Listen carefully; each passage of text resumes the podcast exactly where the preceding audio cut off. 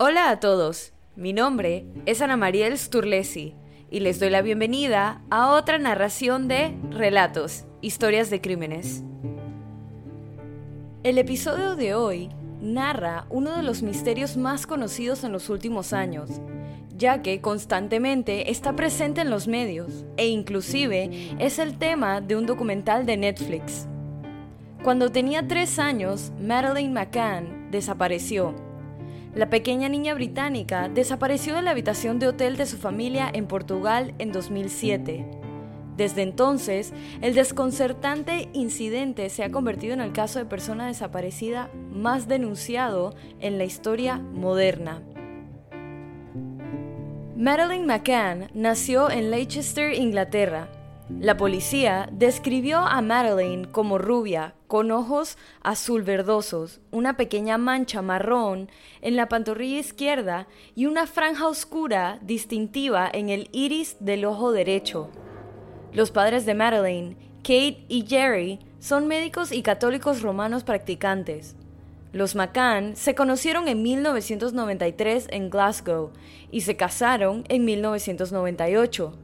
Madeline nació en 2003 y luego tuvieron un par de gemelos, un niño y una niña, en 2005.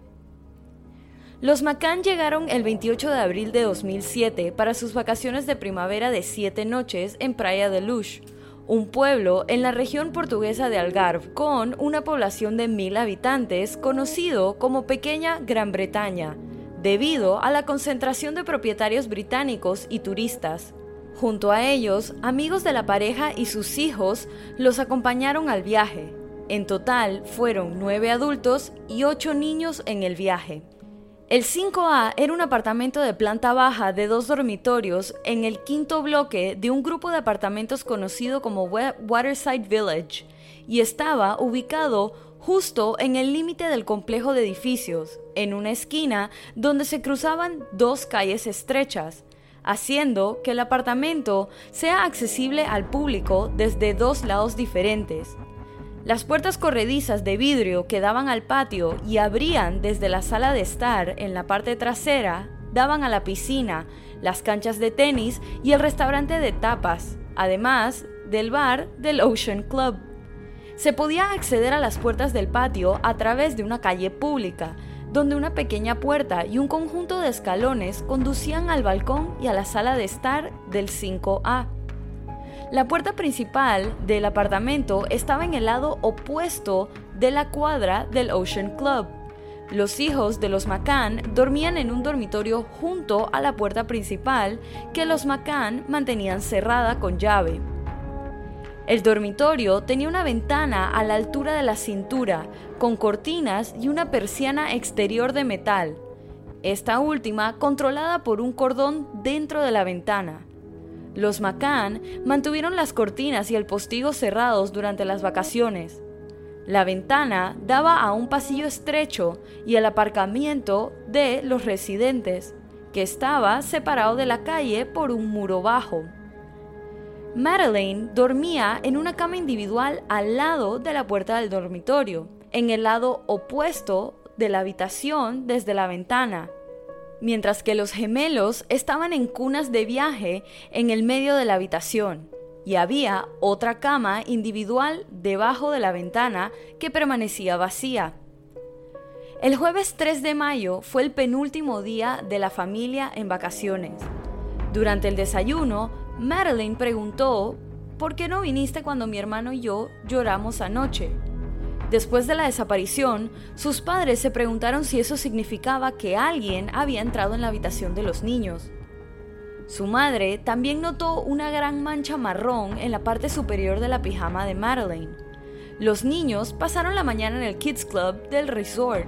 Luego, la familia almorzó en su apartamento antes de dirigirse a la piscina. Kate tomó la última fotografía conocida de Madeleine a las 2 y 29 de la tarde, sentada en la piscina junto a su padre y su hermana de dos años. Los niños regresaron al Kids Club. Luego, a las 6 de la tarde, su madre los llevó de regreso al apartamento, mientras que su padre fue a una lección de tenis. Los McCann acostaron a los niños alrededor de las 7 de la noche. Madeline se quedó dormida con una pijama rosa y blanco de manga corta, junto a su cómoda manta y un juguete de peluche. A las ocho y media, los padres salieron del apartamento para cenar con sus amigos en el restaurante de tapas al aire libre del Ocean Club, situado al otro lado de la piscina. El 5A estaba a unos 55 metros del restaurante, pero llegar al restaurante implicaba caminar por una calle pública hasta llegar a las puertas del complejo Ocean Club, y luego caminar por el complejo hasta el otro lado de la piscina, una distancia de unos 82 metros. La parte superior del apartamento era visible desde el restaurante de tapas, pero no las puertas. Las puertas del patio solo se podían cerrar con llave desde el interior, por lo que los McCann las dejaron cerradas, pero sin llave, con las cortinas corridas para que pudieran entrar de esa manera a controlar los niños. Había una puerta de seguridad para niños en la parte superior de los escalones del patio y una puerta baja en la parte inferior que conducía a la calle. El personal del complejo había dejado una nota en un libro de reservas en el área de recepción de la piscina, solicitando que la misma mesa que daba hacia los apartamentos se reservara para las ocho y media específicamente para los McCann y sus amigos todas las noches durante las últimas cuatro noches de las vacaciones.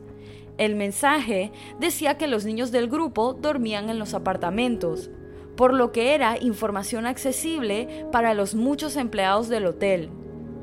Los McCann y sus amigos salían del restaurante aproximadamente cada 15 minutos o cada media hora para ver cómo estaban sus hijos. Gary realizó el primer control alrededor de las 9 y 5.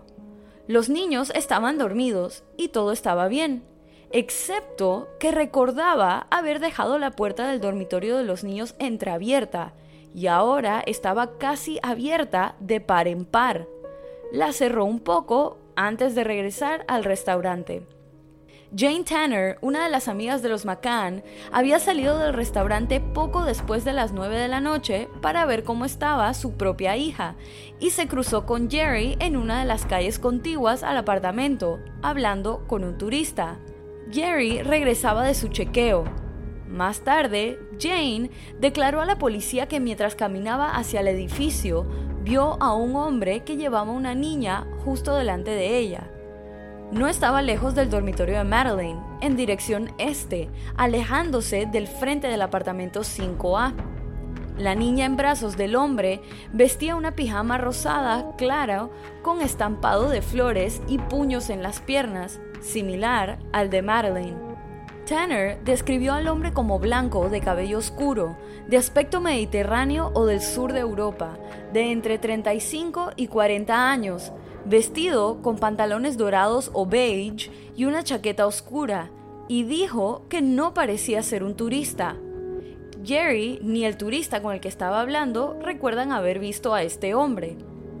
Para ella era extraña la forma en que el hombre cargaba a la niña, ya que la cargaba con ambos brazos, con ella acostada plana sobre ellos, mientras los pies descalzos de la niña colgaban sobre uno de los brazos. Para ella, dado el tamaño de la niña, hubiera sido más normal cargarla con el cuerpo verticalmente hacia arriba, colgando de un lado del torso del hombre con la cabeza apoyada sobre su hombro. Kate tenía la intención de ver cómo estaban los niños a las nueve y media, pero Matthew Oldfield otro amigo se ofreció a hacerlo cuando iba a verificar a sus hijos en el apartamento contiguo al 5A.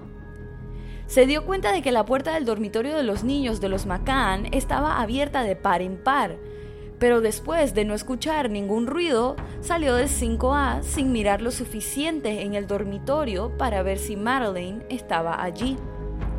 No podía recordar si la ventana del dormitorio y su persiana exterior estaban abiertas en ese momento. Kate hizo su propia verificación del apartamento alrededor de las 10. La policía escocesa cree que se la llevaron unos momentos antes. Kate recordó haber entrado al apartamento a través de las puertas del patio sin llave en la parte de atrás y notar que la puerta del dormitorio de los niños estaba nuevamente abierta de par en par. Cuando trató de cerrar la puerta, se cerró de golpe, como si hubiera una corriente de aire, momento en el que vio que la ventana del dormitorio y su persiana estaban abiertas. El juguete y la manta de Madeline todavía estaban sobre la cama, pero Madeline ya no estaba. Después de registrar brevemente el apartamento, Kate corrió hacia el restaurante gritando que se habían llevado a su hija. Alrededor de las 10 y 10, Gary envió a Matthew Oldfield a pedirle a la recepción del resort que llamara a la policía, y a las 22 y media, el resort activó su protocolo de búsqueda de niños desaparecidos. 60 empleados e invitados buscaron hasta las 4 y media de la mañana, al principio asumiendo que Madeline se había levantado y andaba perdida. Tan pronto como se declaró que había sido secuestrada, comenzó uno de los casos de niños desaparecidos más comentados en la historia moderna. Se reconoció ampliamente que se cometieron errores durante las primeras horas de su desaparición, tanto la policía fronteriza como la marina no recibieron descripciones de Madeleine sino hasta después de muchas horas, y los agentes no realizaron registros casa por casa. Según Kate, los controles de carretera se colocaron por primera vez a las 10 de la mañana siguiente. La policía no solicitó imágenes de vigilancia de la autopista de los vehículos que salían de Praia de Luz la noche de la desaparición. Interpol tardó cinco días en emitir una alerta global de persona desaparecida. No se entrevistó a todos en el centro vacacional en ese momento. Los turistas se comunicaron más tarde con la policía británica para decir que nadie les había hablado. La escena del crimen no fue asegurada tampoco. La policía portuguesa tomó muestras del dormitorio de Madeleine que fueron enviados a tres laboratorios forenses. El 1 de junio de 2007 se informó que se había encontrado el ADN de un extraño, pero unas 20 personas habían entrado en el apartamento 5A antes de que lo cerraran. El expediente del caso mostró que el 5A permaneció vacío durante un mes después de la desaparición. Después se alquiló nuevamente a turistas antes de ser presentado en agosto de 2007 para más pruebas forenses, cuatro meses después de la desaparición. Una situación similar se presentó fuera del apartamento, cuando una multitud se congregó en la puerta principal del 5A, incluso junto a la ventana del dormitorio de los niños, a través del cual un secuestrador pudo haber entrado o salido. Un oficial desempolvó el postigo exterior de la ventana del dormitorio en búsqueda de huellas dactilares sin usar guantes u otra ropa protectora. 12 días después de la desaparición de Madeleine, Robert Murat, un asesor inmobiliario británico-portugués de 34 años, se convirtió en el primer sospechoso del caso. Murad vivía en la casa de su madre a 150 yardas del apartamento, en la dirección en la que había caminado el hombre del avistamiento de Tanner. Fue nombrado sospechoso después de que un periodista del Sunday Mirror le dijo a la policía portuguesa que el hombre había estado preguntando sobre el caso. Tres miembros de los amigos de los McCann, Fiona Payne, Rosal O'Brien y Rachel Oldfield, dijeron que habían visto a Murad fuera del apartamento 5A poco después de la desaparición, al igual que una niñera del Ocean Club y dos turistas británicos lo dijeron ver. Esto no habría sido sorprendente considerando lo cerca que vivía Murad, pero él y su madre dijeron que habían estado en casa toda la noche. A partir del 15 de mayo de 2007 se registró la casa de Murad, la piscina se vació, sus autos, computadoras, teléfonos y cintas de video examinados. En su jardín se buscó usando un radar terrestre y perros rastreadores. No había nada que vinculara a Murad o sus amigos con la desaparición, y estatus de sospechoso de Murad se levantó el 21 de julio de 2008 cuando se archivó el caso.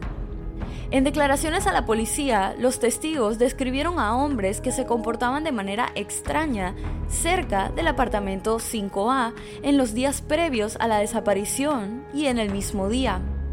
La policía cree que estos hombres pueden haber estado haciendo reconocimiento espacial para encontrar entradas y salidas fáciles. Un hombre rubio, descrito como feo, fue visto el 2 de mayo al otro lado de la calle del 5A, aparentemente observándolo. También se le había visto el 29 de abril cerca del Ocean Club. El 30 de abril, la nieta de los antiguos propietarios del 5A vio a un hombre rubio apoyado contra una pared detrás de los apartamentos y lo volvió a ver el 2 de mayo cerca del restaurante de tapas mirando hacia el 5A. Ella lo describió como caucásico de unos 30 años, con el pelo corto y feo, con manchas. El día de la desaparición o antes se vio a un hombre mirando fijamente la cuadra de los Macán, donde estaba estacionada una camioneta blanca.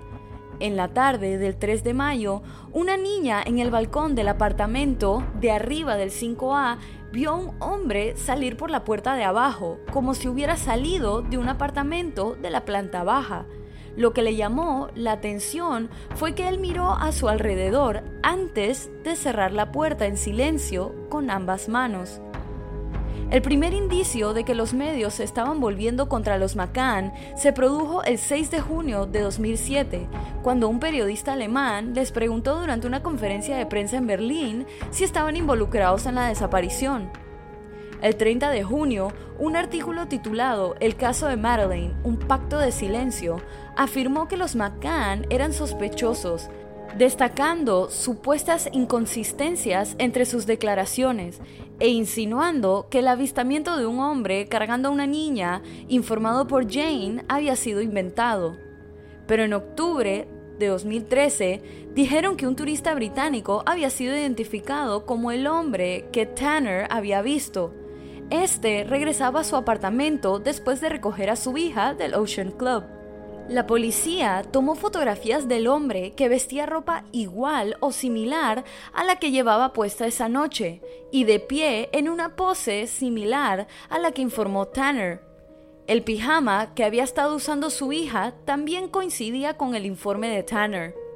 El detective principal de la operación, el inspector jefe de detectives, Andy Redwood, dijo que estaban casi seguros de que el avistamiento de Tanner no estaba relacionado con el secuestro.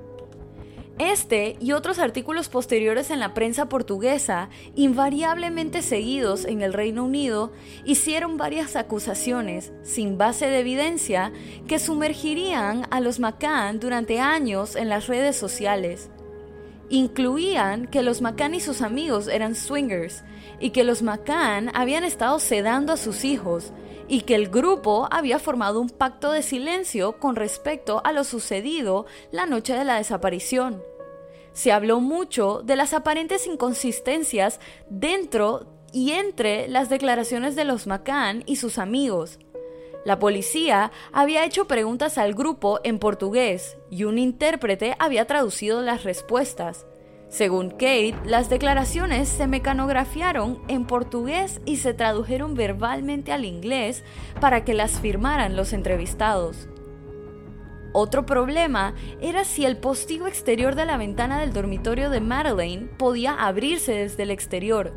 Según el periodista Danny Collins, la contraventana estaba hecha de listones de metal no ferroso en una persiana enrollable que estaba alojada en una caja en la parte superior de la ventana interior y se controlaba tirando de una correa. Una vez enrolladas, las lamas se bloqueaban en su lugar fuera de la ventana y solo podían levantarse usando la correa en el interior. Kate dijo que el postigo y la ventana estaban cerrados cuando acostaron a Madeleine, pero abiertos cuando descubrió que Madeleine no estaba. Jerry le dijo a la policía que cuando fue alertado por primera vez de la desaparición, bajó la persiana, luego salió y descubrió que solo se podía levantar desde afuera. En contra de esto, la policía portuguesa dijo que la persiana no podía levantarse desde el exterior sin ser forzada, pero no había señales de entrada forzada. También dijeron que forzar la apertura habría causado mucho ruido. Particularmente a partir de agosto, estas sospechas se convirtieron en la teoría de que Madeleine había muerto en el apartamento 5A como resultado de un accidente, tal vez después de que la sedaran para ayudarla a dormir, y que sus padres habían escondido su cuerpo durante un mes antes de enterrarla y llevarla a un lugar desconocido, en un automóvil que habían alquilado más de tres semanas después de la desaparición. Kila era una perra de investigación forense entrenada para dar a su adiestrador una alerta pasiva al olor de la sangre humana, colocando su nariz cerca del lugar y luego congelándose en esa posición. Eddie era un perro de recuperación de víctimas que dio una alerta de ladrido al olor de cadáveres humanos, incluso poco después de la muerte del sujeto, incluso si los restos estaban enterrados, incinerados o en el agua. Estaba entrenado para ladrar solo en respuesta a ese olor y no por ninguna otra razón. Los perros llegaron a Praia da Luz dos meses después de la desaparición y fueron llevados al apartamento 5A. Ambos perros alertaron detrás del sofá en la sala de estar del 5A y Eddie dio una alerta cerca del armario del dormitorio principal. La policía obtuvo órdenes para llenar la casa de los McCann que habían alquilado y el Renault Scenic plateado que la pareja había alquilado 24 días después de la desaparición de Madeline. La casa y los terrenos fueron registrados el 2 de agosto. La única alerta fue de Eddie cuando se encontró con el juguete con el que dormía Madeline, que estaba tirado en la sala. Kila no dio ningún tipo de alerta. La policía se fue con cajas con la ropa de los McCann, el juguete, un par de guantes de látex, maletas, un blog de notas, dos diarios, incluido uno que Kate había comenzado después de la desaparición, y la Biblia de un amigo que había tomado prestada. Un pasaje que el propietario de la Biblia había marcado sobre la muerte de un niño fue copiado en el expediente policial junto con una traducción al portugués. Los artículos fueron llevados a otro lugar donde Eddie alertó a su encargado sobre una de las cajas de ropa. Una fuente cercana a los abogados de los McCann dijo a los periodistas que si realmente había olor a cadáver en la ropa de Kate, podría haber sido causado por su contacto con cadáveres como médico de familia. La policía se llevó el Renault y el 6 de agosto Kila y Eddie fueron llevados a un estacionamiento subterráneo donde estaban estacionados 10 autos separados entre sí por 20 y 30 pies, incluido el de los Macan y Murat. Eddie, el perro de cadáveres, dio una alerta fuera del auto de los Macan por la puerta del conductor. A la mañana siguiente, Kila alertó sobre la parte trasera del lado del conductor dentro del maletero y un compartimiento en la puerta del conductor que contenía la llave de encendido y el llavero. Cuando el llavero estaba escondido debajo de la arena dentro de un balde, esta volvió a alertar, como lo hizo cuando el balde se movió a un piso diferente del estacionamiento. Casi de inmediato, la prensa portuguesa comenzó a publicar historias de que Madeleine había muerto dentro del apartamento 5A. A pesar de su estatus formal de sospechosos, los McCann se les permitió regresar al Reino Unido con sus gemelos en septiembre de 2007, cuatro meses después de que su hija desapareciera. El 21 de julio de 2008, el fiscal general portugués anunció que no había pruebas que vincularan a los McCann o a Robert Murat con la desaparición de Madeleine. Se levantó su estatus de sospechosos y se cerró el caso. En agosto de ese año se dieron a conocer los expedientes. Los archivos incluían un informe de los fiscales de 58 páginas que concluía no se encontró ningún elemento de prueba que nos permita formar una conclusión lúcida, sensata, seria y honesta sobre las circunstancias. Aunque el caso había sido declarado por la policía portuguesa, la policía de Gran Bretaña, Escocia y Alemania han estado trabajando durante años para resolverlo. Algunas agencias todavía lo tratan como un caso de persona desaparecida, pero la policía alemana lo ha declarado como un caso de asesinato. Y es que en 2020 la policía alemana conmocionó al mundo entero al anunciar un nuevo sospechoso en el caso. El nuevo sospechoso es un hombre alemán de 43 años, Christian Bruckner, quien anteriormente fue condenado por abusar sexualmente de niñas y actualmente cumple una larga condena por un caso de agresión sexual en el que atacó a una turista estadounidense de 70 años en Praia da Luz. La policía alemana incluso llegó a decir que tenían al sospechoso bajo custodia por el asesinato de Madeleine McCann. Aparentemente Bruckner era un delincuente sexual conocido que viajaba continuamente entre Alemania, España y Portugal en un intento de evitar a la policía alemana. Según la policía, en 2007, el día de la desaparición de Madeleine, el sospechoso estaba a menos de una milla del complejo Ocean Club.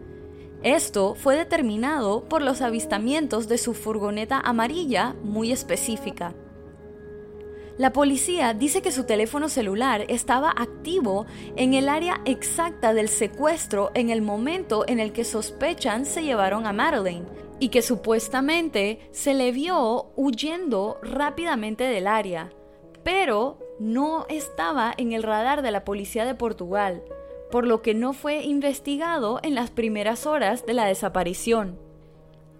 A Buckner se le conectó con el caso McCann cuando, en 2017, 10 años después del secuestro, los medios comenzaron a crear segmentos sobre el caso una vez más.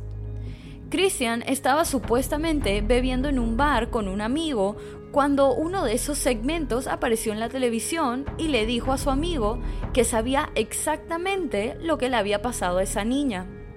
Supuestamente continuó diciendo que la había arrebatado de su habitación después de cuatro días de estar vigilando el apartamento y a la familia, notando su misma rutina todas las noches de comer exactamente en el mismo restaurante, exactamente a la misma hora, en exactamente la misma mesa.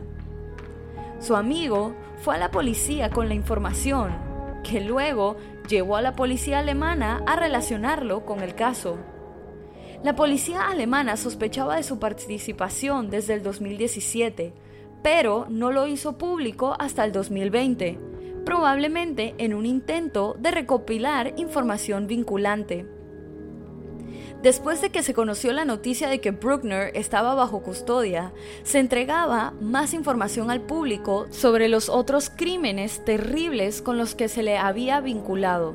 Según la información, casi ocho años después de la desaparición de Madeleine, una niña de 5 años de nombre Inga se encontraba con su familia visitando a otra familia a una hora de distancia de su casa, y esta estaba ayudando a poner la mesa para la cena de asado que iban a tener. Los adultos se dieron cuenta de que nadie había visto a Inga en unos minutos, por lo que, presos del pánico, todos se dispersaron hacia un bosque cercano para buscarla y al igual que con la niña británica, se puso en marcha una gran búsqueda, trayendo miles de voluntarios y tecnología, pero no se encontró una sola prueba que pudiera explicar lo que le sucedió. En algún momento, la policía se enteró de que Bruckner estaba en el área en ese momento, por lo que revisaron su camioneta y su casa.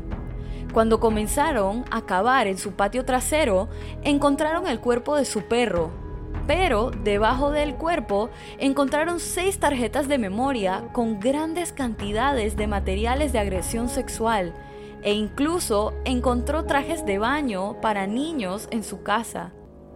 Así que fue acusado y encarcelado por los hallazgos, pero nunca fue acusado formalmente por el secuestro de Inga.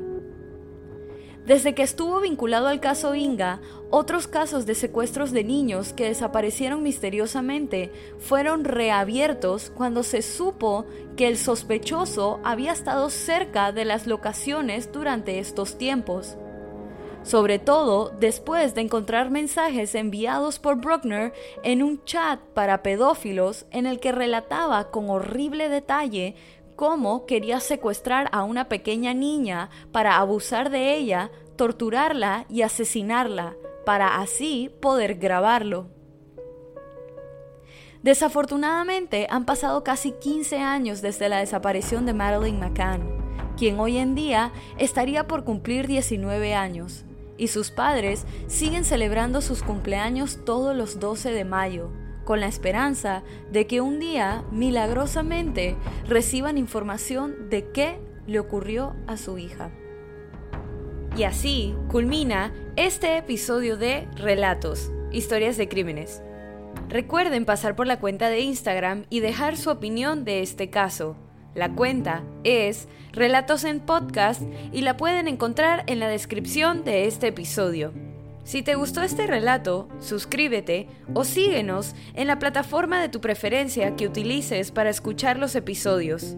Y no dudes en dejar una calificación y comentarios. Mi nombre es Ana Mariel Sturlesi y muchas gracias por acompañarme en esta narración nuevamente y bienvenido si es tu primera. Nos vemos la otra semana para otra narración de Relatos, historias de crímenes.